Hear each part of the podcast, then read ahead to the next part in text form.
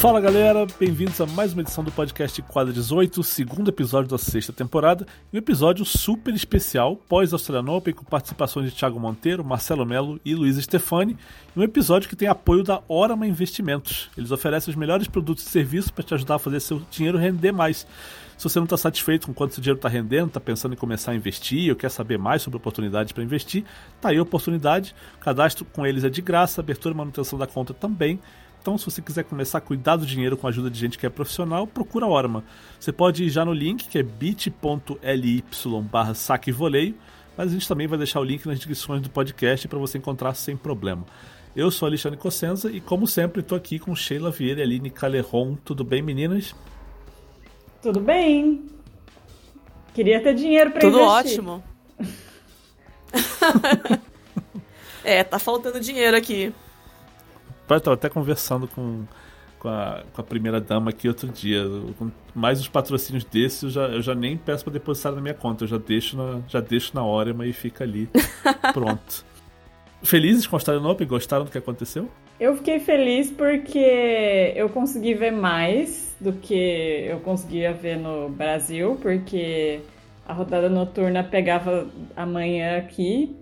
Então, isso foi bom. A parte ruim é que comeu todo o meu 4G, eu precisei aumentar o meu plano. Mas tudo bem, faz parte. É, problemas reais essa do 3G, viu? Mas eu, é, eu achei legal o Australian Open. É inusitado, né? Alguns resultados. Mas consegui acompanhar bastante. Fiz aquele famoso mercado pré-Australian Open, né? Que a gente vai no mercado e compra as guloseimas de madrugada. Foi bem, foi bem legal. Nossa, esse negócio de mercado é um problema sério, viu?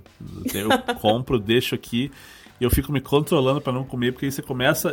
Se começar a comer é o problema. Então deixa então. pra emergência, deixa pra quando tá com muita fome. Uma coisa interessante desse torneio foi que é, no quali teve toda a polêmica do ar, né? Que eles estavam fazendo jogadores entrarem em quadra com o ar de poluição da, dos incêndios das florestas. Só que, enfim, começou o torneio, acabou polêmica, acabou o ar poluído e deu tudo certo. É, é, eu achava também que, sei lá, ia continuar acontecendo no torneio, mas o pessoal que mora lá na Austrália tava comentando que é, é, realmente surreal o negócio do ar. Vai e volta numa velocidade muito rápida e não deu outra, né? Felizmente passou. Bom, Djokovic confirmou favoritismo, surpresa nenhuma até aí, né? É, Dominic Thiem perdeu a terceira final, isso na chave masculina. Na chave feminina, Sofia Kenin surpreendeu, ganhou o primeiro slam. E Serena perdeu na terceira rodada aquele joguinho que não era para ter perdido, né?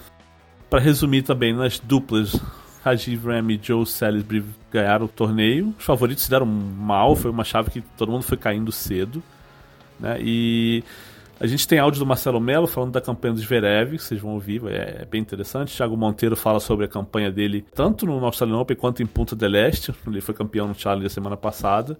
E a gente também vai ter participação da Luísa Stefani, que foi às oitavas de duplas no Australian Open. Também já ganhou um torneio na, na segunda semana do Australian Open, né? E tá, tá subindo, entrou no top 50. Muita coisa interessante vocês vão ouvir nos próximos minutos. Vamos começar sobre o Djokovic. 17 slams, 8 na Austrália. Já falou várias vezes que tá de olho no recorde do Federer, quer chegar a 20, quer passar. O que, que vocês acham disso? Eu sou sempre cética quando a gente fala de bater o recorde do Federer. É aquela coisa que parece muito fácil, mas, enfim, não, não sei se eu, eu não tenho a certeza que as pessoas têm que alguém vai bater o recorde do Federer. Tanto porque eu acho que o Federer não vai parar em 20, quanto porque eu acho que vai ser mais, cada vez mais difícil pro Nadal e pro Djokovic ganharem slams. E aí você fala, Sheila, a realidade tá te desmentindo aí. Só que, enfim, Roland Garros, o Nadal provavelmente vai empatar, mas em Wimbledon talvez o Federer ganhe, talvez o Djokovic ganhe, eu não sei. Ou provavelmente algum jovem finalmente vai ganhar um slam, porque não vai dar putinha continuar perdendo as finais aí, uma hora ele vai ganhar. Então. Roland Garros, será? Talvez, uai. É possível, é bem possível. Então. Eu acho que as pessoas estão muito certas de que o recorde do Federer vai ser batido, mas eu não. não estaria tão, entre aspas, otimista em relação a isso. Apesar de que é o. Enfim, a gente está caminhando para isso, mas eu não acho que é tão fácil quanto as pessoas imaginam que seja. Essas coisas costumam mudar rápido, né? Às vezes tem um cara ganha uma sequência aí, dois, três slams e parece favoritaço para ganhar tudo pelo resto da vida e. Não sei, parece uma lesão, alguma coisa, né? Isso muda muito de um dia pro outro. Não, e outra, a gente tá esperando a. Tipo, a Serena bater um recorde, é. que é um negocinho só. E não acontece há, há décadas, sei lá. Estamos esperando a Serena fazer um negócio e não acontece. Imagina se do masculino. Hum. Eu também sou super cética com essa coisa de bater recordes. Ah, quando que imaginar que a Serena ia perder quatro finais de slam seguidas e assim, né, em um, em um Wimbledon pra Halep, ou, ou sabe, perdeu uma final pra Kerber, ou, sabe, né, né, não ia imaginar isso. É, aquele US Open que ela perdeu pra Roberta 20. Nunca vou esquecer.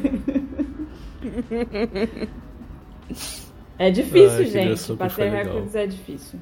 É. Pois é.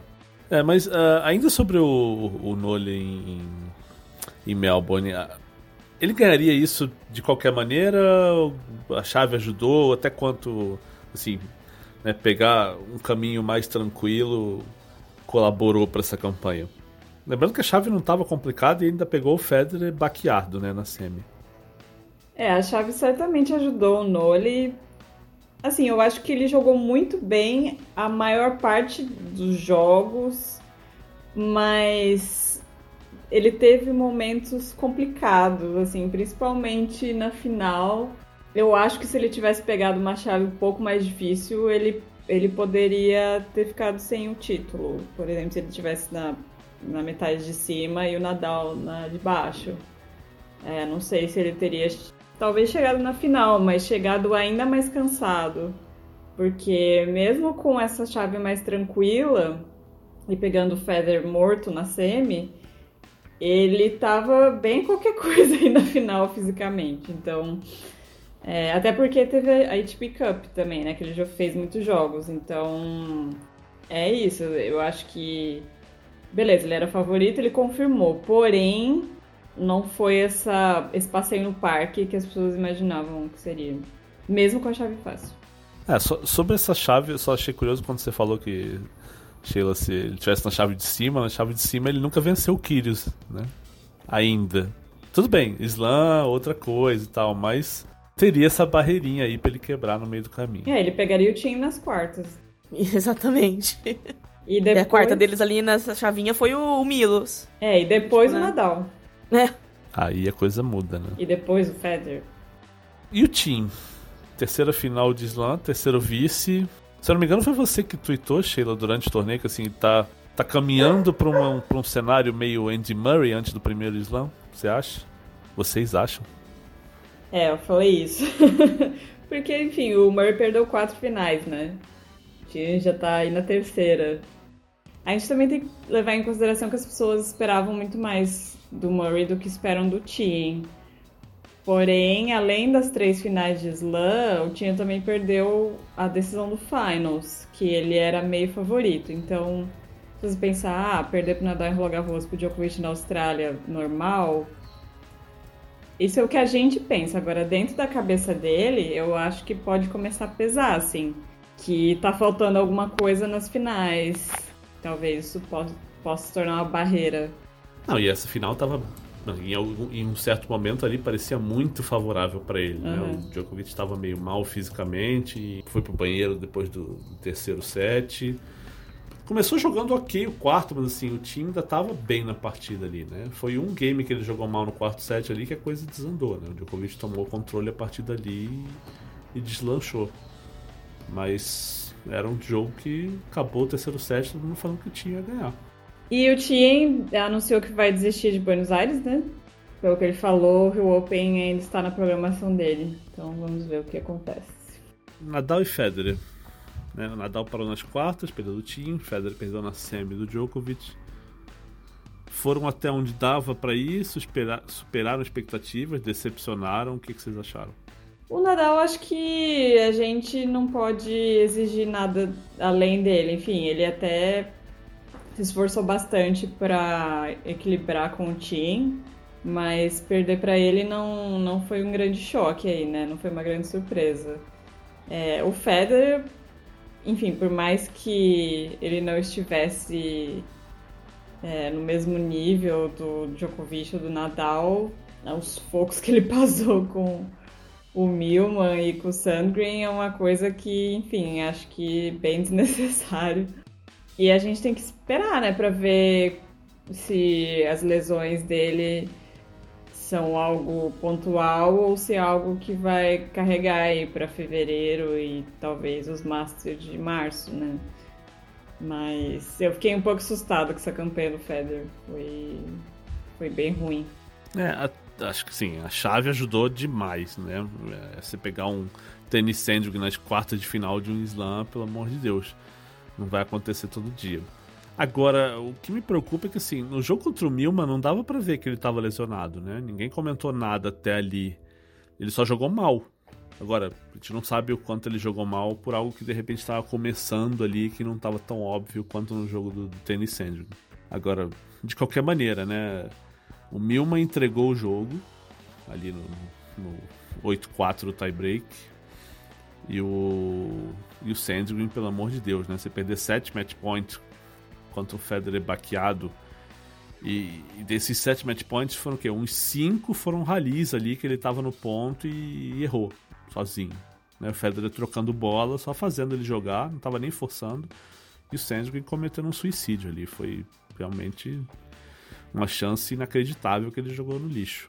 O Nadal, eu acho que me decepcionou um pouquinho. Não é nem tanto pelo resultado, mas eu acho que o que ele jogou não foi o grande Nadal. E aí eu não sei o quanto isso tem a ver com, com a pré-temporada que ele não fez né, que ele jogou Copa Davis, depois já emendou com a Abu Dabão, que já emendou ali com, com a TP Cup, e foi muita coisa junta e ele não, ele não começou a Australian Open voando, né? Fez até é, um jogo ruim ali no meio, e com o time eu acho que faltou essa convicção ali nos tiebreaks, sabe? Ele deu ponto de graça, forehand no meio da rede, ponto de saque dele, não foi o grande Nadal que, que, estava nessa partida. Ainda assim, foi um jogo super duro, foi equilibrado, mas eu acho que faltou algo ali. E eu tenho sérias dúvidas sobre se ele repete essa temporada, essa pré-temporada ano que vem. Não sei se ele corta a Budabão, se ele corta a Copa Davis, se ele corta a ATP Cup. Eu acho que ele não repete essa sequência porque não fez bem para ele. Eu acho que foi muito jogo, de repente ele treinou pouco para compensar fisicamente e, e, faltou aquela sintonia fina que o cara precisa numa reta final de slam para ele. Pelo menos foi, foi, o que eu foi o que eu vi, sabe? É, eu tive a impressão de que ele chegou meio mais pra lá do que pra cá, né? Aquele jogo contra o Del Bones, o segundo set foi meio estranho, não andou. Até a estreia contra o Delien, que, tipo, tá, foi 2, 3 e 0, mas não foi. A gente esperava um pouco mais o Nadal. Esse jogo contra o Kyrgios também, Jesus Cristo amado. Espero que ele reveja esse calendário, porque, vamos combinar, é Budabão. 2020 é Budabão, gente. Larga esse negócio. Mas quanto será que paga esse negócio? Hein? Então, deve pagar demais, porque esse povo sempre vai. Que, pô, você já tá jogando Copa Davis, vai jogar TP Cup depois. Você sabe que vai estar tá apertado. Então. E mesmo assim o cara ainda vai pra, esse negócio? Ai, não devia ser preocupação, dinheiro, Nadal. Pois é. Uh, uh, Aline, Zverev Aquele que a gente sempre disse que ia ser a decepção do torneio. Chegou lá e finalmente fez uma semifinal de slam. Não, e o mais engraçado é que sempre eu aposto nele como a surpresa. Eu acredito nele. Aí no último episódio eu falei, não vou mais acreditar. Cansei do Zverev. Olha o que aconteceu. Olha o que aconteceu. Não, e o melhor, ele não jogou nenhum jogo de 5 sets. Isso é um, no, é um novo Zverev. Botaram um dublê no lugar, porque não é possível. Mas foi um bom torneio dele. Eu fiquei bem impressionada. Eu fiquei esperando ele, ele vacilar e nada. Aquele jogo do, contra o Vavrinka, estranhaço. Não entendi nada. Não tenho, não tenho nenhuma conclusão daquele jogo. Foi um jogo esquisito, né? Porque é, o Stan começou jogando muito bem. E o jogo tava pau a pau ali e tal. E de repente os outros três sets teve sempre um momento que o Stan desandou. E o Sasha, né, fez as quebras e, fez o dele ali, né? Ele ficou consistente, ficou sólido ali, troca a bola, troca a bola, troca a bola, até o game ruim do Stan. Ele foi lá, quebrou e beleza. E venceu os, os três sets assim. Mas é, foi um jogo realmente esquisito. É, jogo bom de ver, mas que teve momentos picotados aqui e ali horrorosos. Quase sempre com o Stan. E o último set ali, o Stan nem existiu, né? Só tava presente de corpo. É, aí já, já devia saber que não ia aguentar jogar um quinto, né? E a gente tem a participação do Marcelo Melo, que falou com a gente sobre o Sasha. Né? E, e, é um áudio muito interessante porque ele fala sobre como o Zverev saiu da, da ATP Cup muito mal, né? ele fez atuações ruins, estava sacando horrorosamente e chegou muito bem na Austrália. O Marcelo fala justamente sobre esse período entre um evento e outro, o quanto o Sasha trabalhou. Vamos ouvir é, eu acho que o Sasha melhorou bastante, logicamente, desde a TP Cup até agora. Né, ele vem jogando muito melhor. É um ponto no qual eh, a gente pode ver a melhora no saque dele. Né, ele teve bastante dificuldade, eu acho que ele fez eu acho que 30 dupla faltas em três jogos né, lá em ATP Cup aqui. Ele fez pouquíssimas, vem sacando muito bem, até hoje que ele joga contra o Tim na semifinal. Ele vem jogando muito mais sólido, muito mais focado e concentrado, né? Não sei se por ser um grande slam mudou um pouco a cabeça dele. Ele teve também um bom tempo de treino entre o ATP Cup e aqui. Ele ficou praticamente uma semana treinando ele falou que chegou a seis horas por dia de treino. Isso também pode ter ajudado na confiança dele. Normalmente ele gosta de jogar aqui no Australia Open. Então acho que esse, esses fatores uh, ajudaram bastante ele a encontrar o caminho de volta. Né? Ele vem crescendo a cada jogo. Uh, eu acho que foi muito bom ele começar o torneio não tão sólido como vindo a ATP Cup e hoje realmente muito sólido para jogar contra o Team. Né? Isso mostra a evolução de um grande jogador né, que não estava jogando bem, veio treinar, sente confiança e agora está aí alcançando o melhor resultado da carreira dele, que foi semifinal. Então eu acho que é muito bom né, acontecer isso para os juvenis, às vezes se desesperam depois de um resultado ruim, mas tem que ir lá, seguir treinando firme, que os resultados acabam vindo. Ah, obviamente, quando eu percebi, essa foi é, uma entrevista que ele deu pra gente durante o torneio, antes da, da semifinal contra o time, né? E, mas é muito bacana, acho até esse final da, da mensagem do Marcelo, que ele fala, né?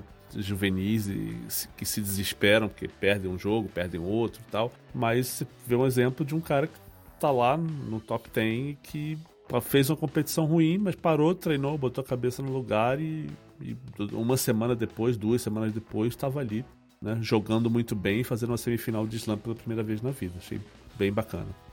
Bom, já que a gente falou em saque, muitos saques, acho que dá para lembrar do jogo do Thiago Monteiro, que inclusive terminou o primeiro dia de Australian Open com o saque mais rápido do torneio.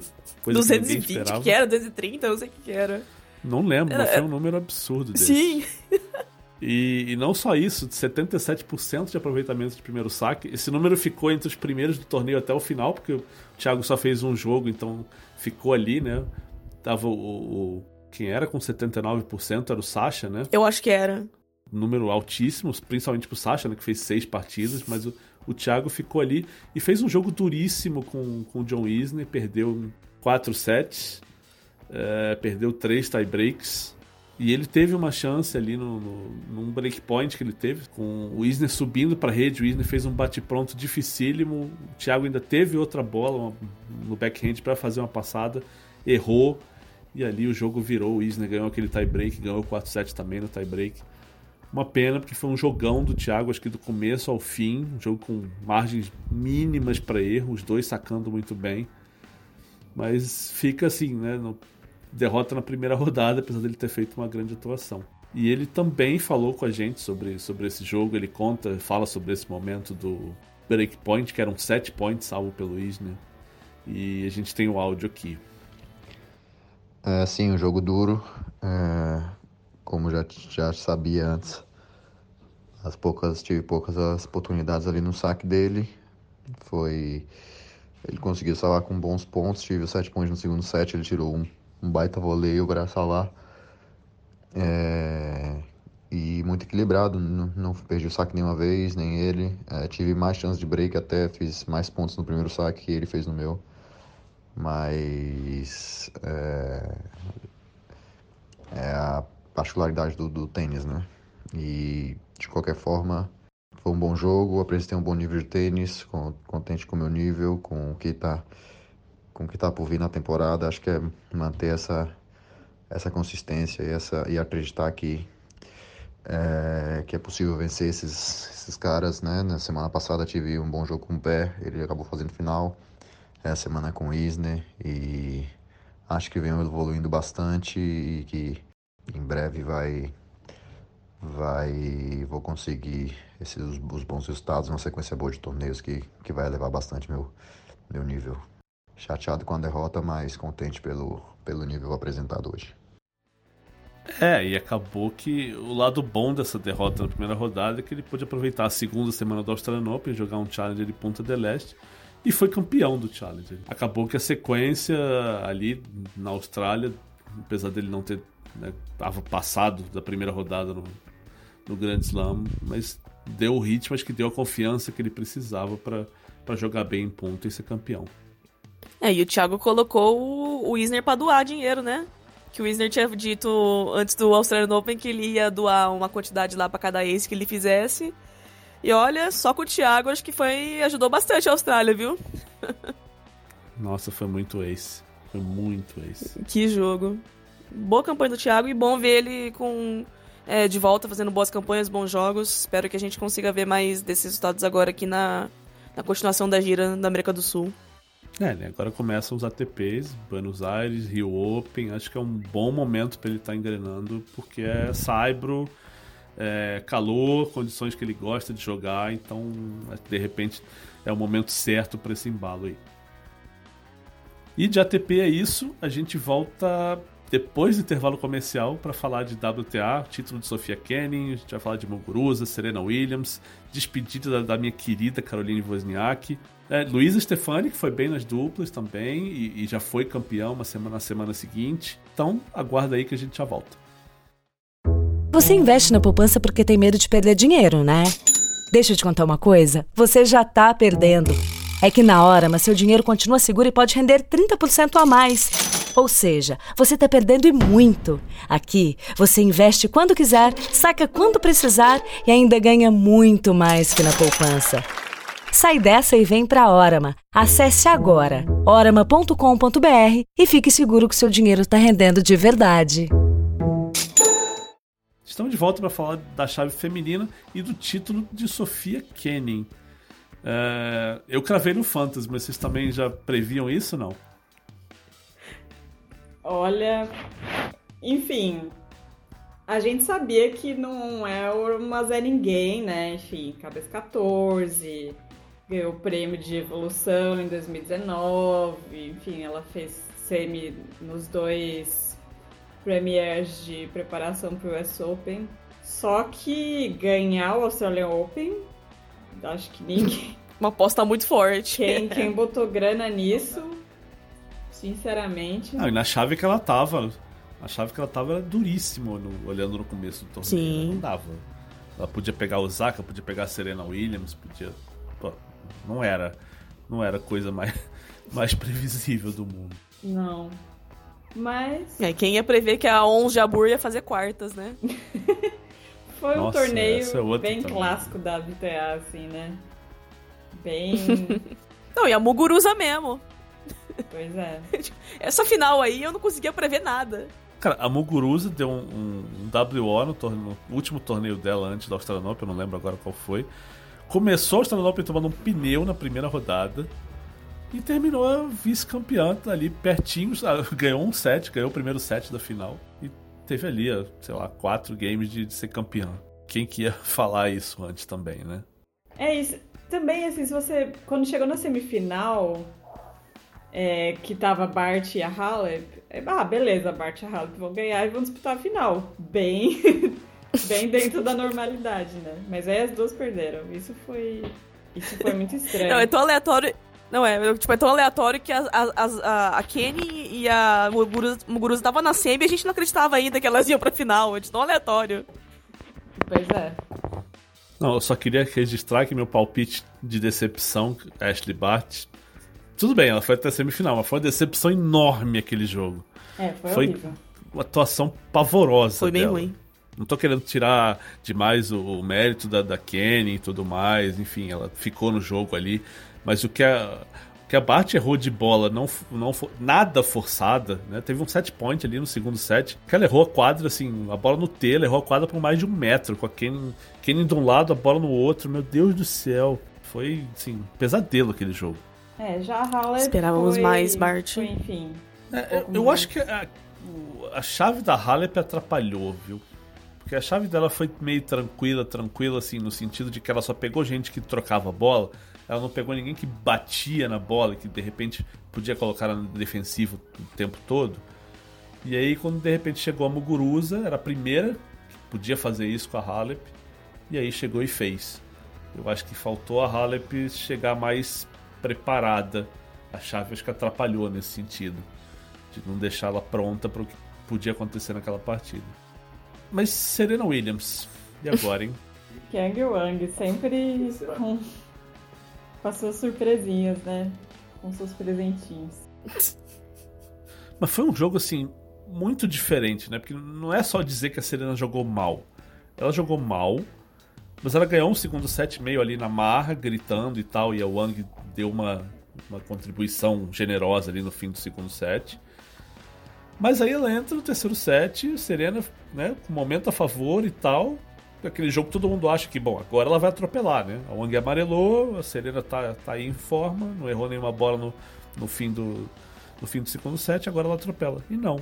E foi ali, pau, pau, pau, pau, chegou no fim do terceiro set. Serena desandou a errar e perdeu o jogo. É, não era o que se esperava, né? A Serena sempre chega como favorita para título e perder um jogo desse na terceira rodada é uma decepção enorme, né? Tanto que ela chega na coletiva depois e sai dizendo que é, o que eu joguei hoje não é digno de, de um atleta profissional. Ah, mas isso aí é clássico da Serena, né? De dar zero créditos pra Frases prontas. E. é, isso aí a gente já sabe teve isso. Não, mas realmente foi um jogo de. Quando a... É o clássico Serena Williams não aproveita oportunidades e. Sabe? Tava muito claro ali a questão dela tomar as rédeas do jogo e não, não rolou. Decepcionante, ainda mais com, essa, com o que virou essa chave, né? Se ela passasse, ela ia pegar Jabor, sabe? É. Enfim. A Serena, quando ela perde a final, ela dá créditos. Mas quando ela perde um jogo assim, muito nada a ver, é tipo, ai, ah, joguei que nem uma amadora. Por isso que eu perdi pra essa, pra essa bosta de jogadora aí. Que não sabe nem pegar na raquete. É que afinal tem muita gente vendo a coletiva, né? Muita gente presta atenção e a outra já tá com o troféu na mão, fica feio. Agora no meio do torneio, né? Ah, tá. Vou falar qualquer coisa aqui. Porque ia ficar bom, né? A Osaka perdeu da, da Coco Golf, terceira rodada também. E foi a mesma rodada que a Wozniak perdeu da Jabona enquanto a Serena perdia da Wang, né? Os dois jogos ao mesmo tempo. Linda amizade. É. Me decepcionou a derrota da Wozniak. Eu esperava um jogo. Eu esperava que ela ganhasse. Eu esperava que ela fosse pegar a Serena, mas assim, mesmo com a Serena perdendo, acho que abriu uma porta ali que a Wozniak não sabia que a Serena estava perdendo, mas enfim, era uma chance para chegar nas oitavas e pegar o Wang e ganhar, e de repente pegava, sabe, quartas contra Kenny, que não sei não, viu? Wozniak num dia bom, num dia ok.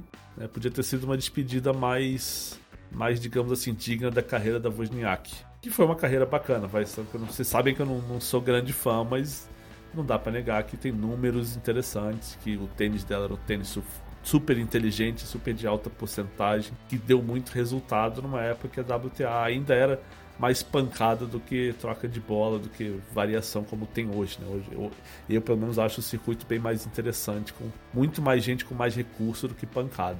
É, acho que a Wozniak abriu um caminho, assim, mesmo com as limitações dela. Acho que ela mostrou que era possível você chegar número um do mundo sem, enfim, ser porradeira, assim. Então, uma boa vida aí para ela. É, ela continua meio sem noção, né? Tipo, final, final masculina pegando fogo e ela postando no Twitter jabá de visite Melbourne, né? Podia passar sem essa, vai, ela podia fazer um jabás a menos ou programar melhor e tal, né? Mas enfim. Mas eu gostei muito de ver a, a homenagem que ela recebeu lá no torneio e também nas redes sociais da, da TP e da WTA, que foi bem legal ver como ela é uma, uma pessoa muito querida, né, pelo, pelos dois circuitos. Foi muito legal ver, tipo, Nadal, Federer e Djokovic falando que vão sentir falta dela e que, enfim, esse é o tamanho da grandeza da Wozniak. É, e tem isso também, né? Que, tipo, a WTA sempre teve essa fama de, ah, ninguém é amiga, todo mundo se odeia. É. Né, né? E a Wozniak sempre, não, amo todo mundo, conseguiu virar amiga até da Serena. que, enfim, é uma pessoa que sempre se mostrou bem fechada com o circuito, né? Enfim, ela só anda com a Venus Sim. e tal. Então, conseguir virar amiga da Serena, assim, tão próxima como ela é, né? É porque ela é muito legal mesmo. Não tá no roteiro, mas eu vou perguntar. Quem vai aparecer no vídeo de despedida da Sharapova? Grigor Dimitrov. Grigor Dimitrov. Boa, boa. E? Arranja mais um. Uh... Djokovic. Com certeza. Djokovic. Olha. O Federer vai gravar, porque, enfim, porque, por que negar, né? Viria gravar alguma coisa. Bom, se o cara não quis falar sobre a Margaret Court, ele pode aparecer no vídeo da Sharapova também, né? Vamos, vamos pois é. Djokovic, Federer. Olha, eu acho que só esses aí mesmo. Não sei quem foi que me respondeu Ela no Twitter. Gisela Duco. Ai, Gisela Duco, verdade. Gisela Duco. Ela tem muitos treinadores, é só botar Kuznetsov é amiga dela que... também, né? Quem? Ah, sim, os treinadores. É, ela tem um bilhão de treinadores. Nossa, mas aí... Já preenche. É. Então, pode botar empresários, treinadores, cabeleireiro. O cabeleireiro, estão... verdade. É, começa a sair muito do circuito, Nick né? Nick Bollettieri, aí, ó. É, o pai dela, enfim. Dá pra fazer um vídeo bacana. pra fazer um vídeo bacana. Ai, ai. Antes de terminar o bloco de WTA, vamos falar de Luísa Stefani. Oitavas de final nas duplas, é, com a Hayley Carter, americana, que é, que é a parceira fixa dela. Uh, e um torneio que, assim, acho que deu um impulso para ela se perdeu na primeira semana, pelo menos pegou um embalo. Mesma coisa que aconteceu com o Monteiro, né? Saiu, segunda semana foi jogar com a Haley Carter no circuito e conquistou mais um título de um, de um 125. E a gente tem um, um áudio da Luísa falando sobre essa segunda semana, é, o quanto esse título ajudou ela a dar um pulo no ranking e aumentar a chance de entrar nos torneios grandes, que acho que o grande objetivo dela e da Haley Carter agora é entrar nos Premiers, que não é tão fácil assim, mas é, é para onde ela está caminhando, acho que é o objetivo que tem que ser mesmo, é onde ela tem que mirar. Vamos ouvir? É muito feliz com esse título, principalmente porque a gente teve, saiu de uma derrota dolorosa na Austrália semana passada e decidimos vir de última hora. E agora, ainda mais que antes, estou muito feliz que a gente fez essa decisão de vir jogar aqui, conseguiu quatro jogos bons. É, hoje, afinal, a gente acho que foi um dos jogos mais limpos, a gente tinha controle o tempo todo. Poxa, mulher tá falando alto. A gente estava no controle do jogo o tempo todo e passamos por algumas dificuldades nos primeiros dois jogos, um pouco situação de pressão, e eu acho que isso sempre vai ajudar. Então, mais um torneio muito bom, mais um título para conta, nunca é fácil. Então, muito feliz. E entrar no top 45 agora, acho que o que mais significa para mim é que vai ajudar a gente a entrar nos torneios. É, ainda mais, os torneios grandes, garantir nos grandes lãs e nos, até nos premiers, que agora é a meta principal. Quando as chaves são menores é mais difícil de entrar. Mas o o alvo é muito mais alto, então é mais um, um degrau no caminho certo. Então, muito feliz com essa semana, no geral, do jeito que a gente jogou, do jeito que a gente se impôs depois da semana passada. E é isso aí, muito feliz.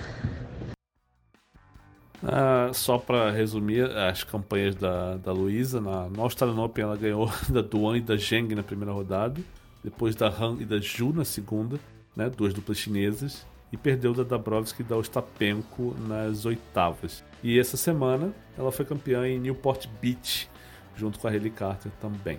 É, essas duas campanhas da Luísa é, renderam para ela entrar no top 50, né? Agora ela é 45 no mundo, a Hayley tá pertinho de entrar também.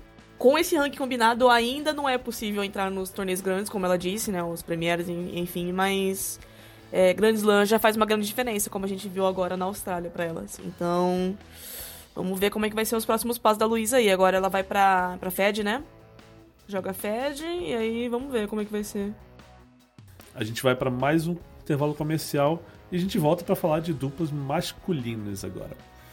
A gente já volta. Você investe na poupança porque tem medo de perder dinheiro, né? Deixa eu te contar uma coisa: você já tá perdendo. É que na hora, mas seu dinheiro continua seguro e pode render 30% a mais. Ou seja, você está perdendo e muito. Aqui, você investe quando quiser, saca quando precisar e ainda ganha muito mais que na poupança. Sai dessa e vem para a Orama. Acesse agora orama.com.br e fique seguro que seu dinheiro está rendendo de verdade. E agora é hora de falar de que, Sheila? Duplas masculinas.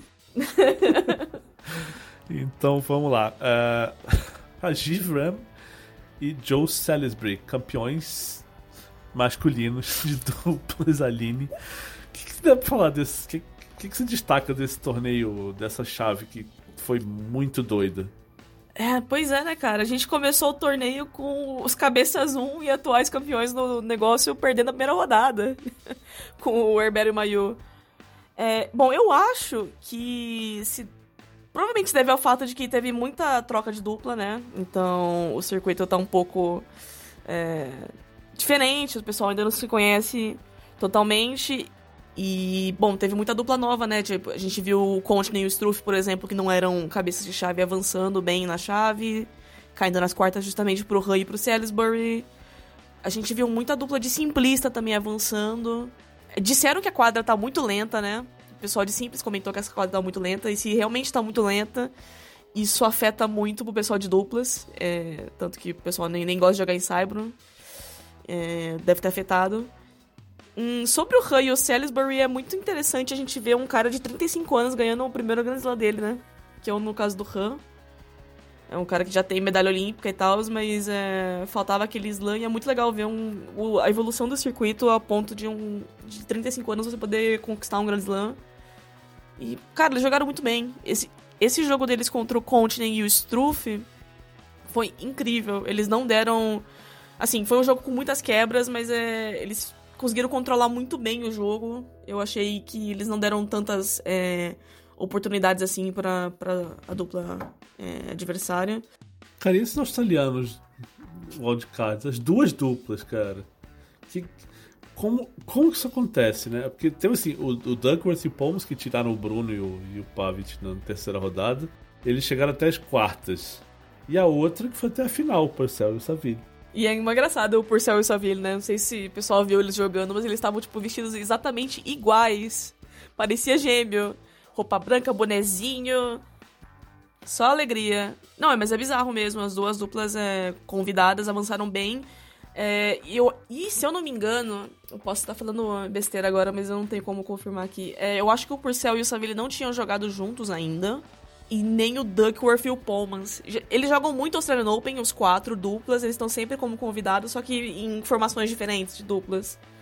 É... Já avançaram bem, a maioria deles já avançaram bem no torneio, mas não a ponto de fazer final. É interessante ver, jogam muito bem, todos eles jogam muito bem. Mas teve uma dupla convidada australiana que não avançou muito bem, né? Que envolvia Leighton Hewitt, né? Ai, meu Deus do céu, não aguento isso. Não aguento. Eu nem sabia que ele tinha jogado, por que, que ele jogou? Pois é, é, é, é, esse o nível de Leighton Hewitt no momento. A gente nem percebe, jogou com o Thompson, a gente nem percebe que ele tava na chave.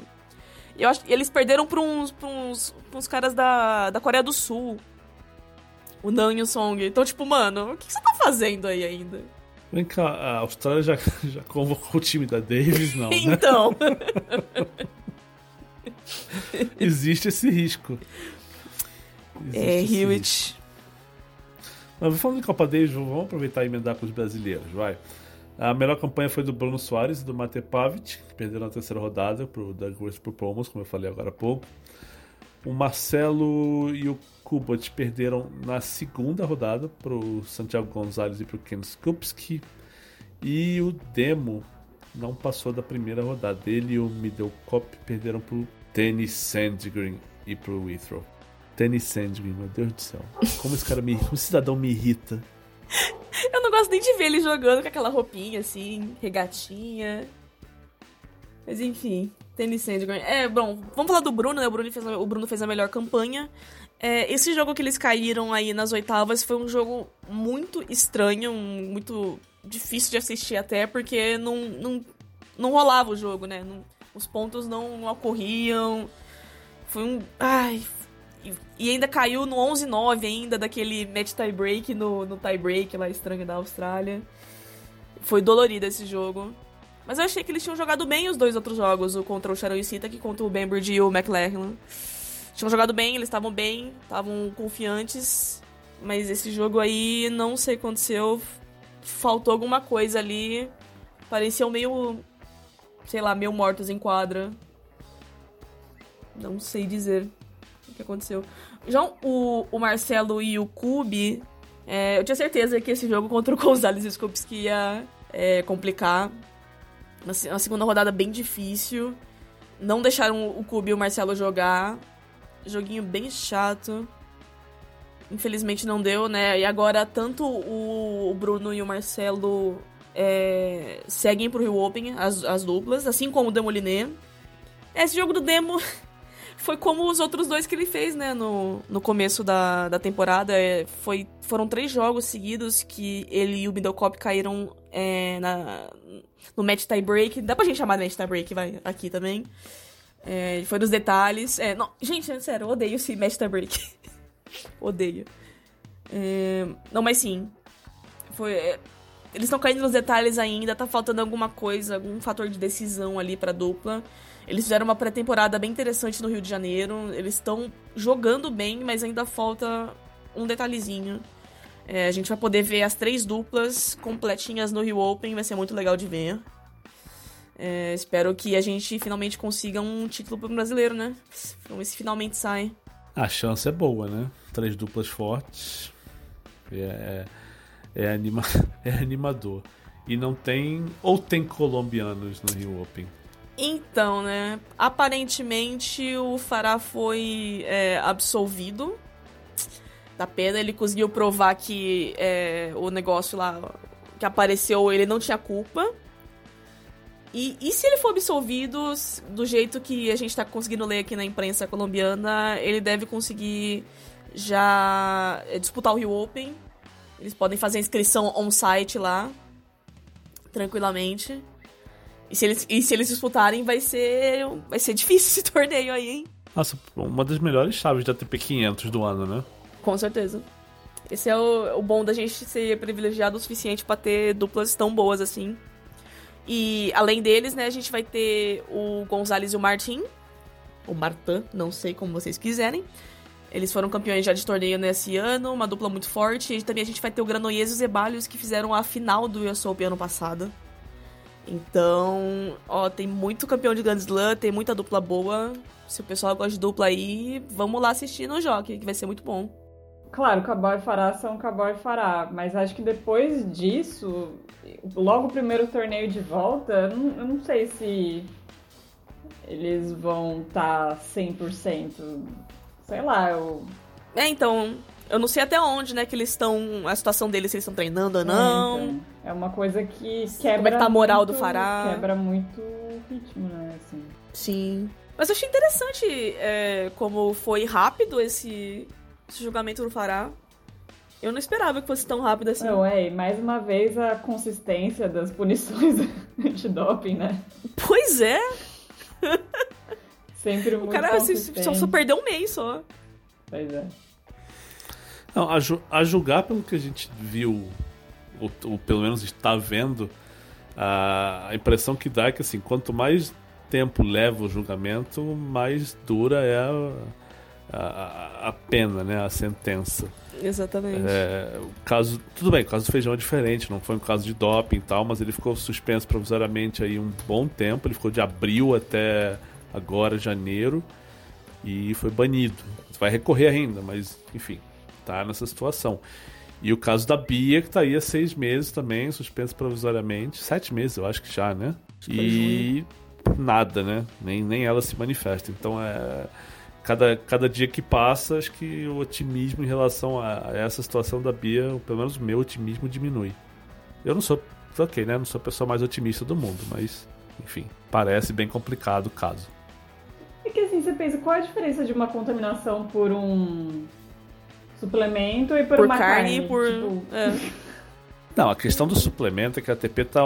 A ATP não, né? O, o- a ITF tá aumentando é, essas punições, né? A cada, a cada tenista que é pego, eles avisam, ó.